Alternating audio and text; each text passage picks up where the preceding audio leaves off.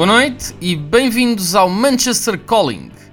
É verdade, no programa de hoje vamos fazer uma viagem até ao norte de Inglaterra e falar da cidade onde eu deixei o meu coração. Nestes dias cinzentos lembro muito de Manchester e de como pode uma cidade escura, fria e austera ser também um bastião de uma cultura de afirmação e positivismo sem paralelo. Um oásis de rosas de pedra onde as ruas são frias e solitárias, mas os beijos dados por baixo das pontes metálicas são mágicos e à noite nos podemos sentir como uma rock and roll star. Se acharam a frase anterior desconexa, mas sentem que já ouviram isto antes, parem! Então devem ter percebido que comecei aqui algo que não sei se consigo terminar. Passemos, pois, ao assunto. O programa de hoje vai deixar uma pequena amostra de como o espólio musical da cidade de Manchester é absolutamente inigualável. O nome do programa, e ao sexto dia Deus criou Manchester, pode ler-se à porta do Afflex, um dos mais icónicos lugares da cidade, em pleno coração do Northern Quarter. Ali acredita-se piamente que Manchester é um lugar sagrado, e não é para menos, afinal, esta é a cidade que deu berço às bandas mais cool da história do rock. The Stone Roses, The Smiths, Oasis, Joy Division, New Order, James. Houve outras menos cool, mas com sucesso retumbante, como os Simply Red, os Take That, The Hollies ou mais recentemente os uh, eh, 1975. E também outras menos conhecidas, mas de igual pujança cultural, como os Buzzcocks, The Fall, Happy Mondays, A Certain Ratio, The Durity Column e, claro, o restante legado da Factory Records e de Manchester. Este programa é a minha carta de amor a Manchester, uma cidade que mudou a minha vida e salvou a minha vida mais vezes do que eu posso contar. Vamos a isso.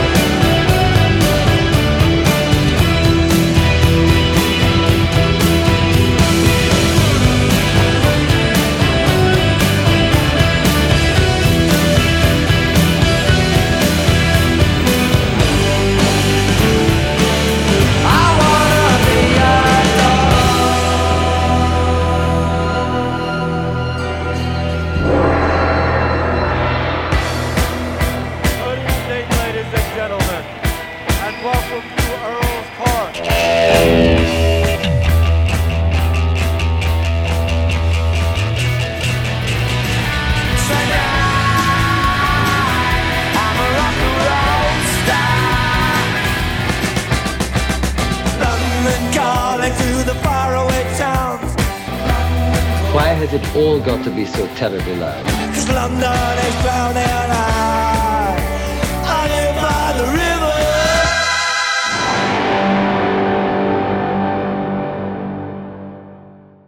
E tudo começou em junho de 1976, quando os Sex Pistols foram a Manchester tocar no Free Trade Hall para 35 pessoas, naquele que foi um dos mais importantes concertos da história do rock and roll. A audiência era muito pequena, mas a vida dos poucos que foram nunca mais foi a mesma nem a deles, nem a todos os que contactaram com eles nas décadas que se seguiram. Na audiência estava o jovem Stephen Patrick Morrissey, que daí a uns anos iria formar uma banda, uns tais de The Smiths. Estavam também os Best Buddies, e hoje aqui inimigos, Peter Hook e Bernard Sumner, que mais tarde integrariam bandas como o Joy Division e os New Order. Estava Tony Wilson, que iria fundar a Factory Records e mais tarde a Hacienda, e com a ajuda dos dois rapazes anteriores, levar a música de Manchester a todo o mundo. Estava Paul Morley, que em breve começaria a escrever para a NME como correspondente mancuniano para contar as novidades mais quentes da cidade. Estava também Marky Smith, que iria formar os The Fall e embarcar numa luta sem fim contra o sistema e contra tudo o que fosse do status quo. Estava Mick Hucknall, esse mesmo, que daí, de alguma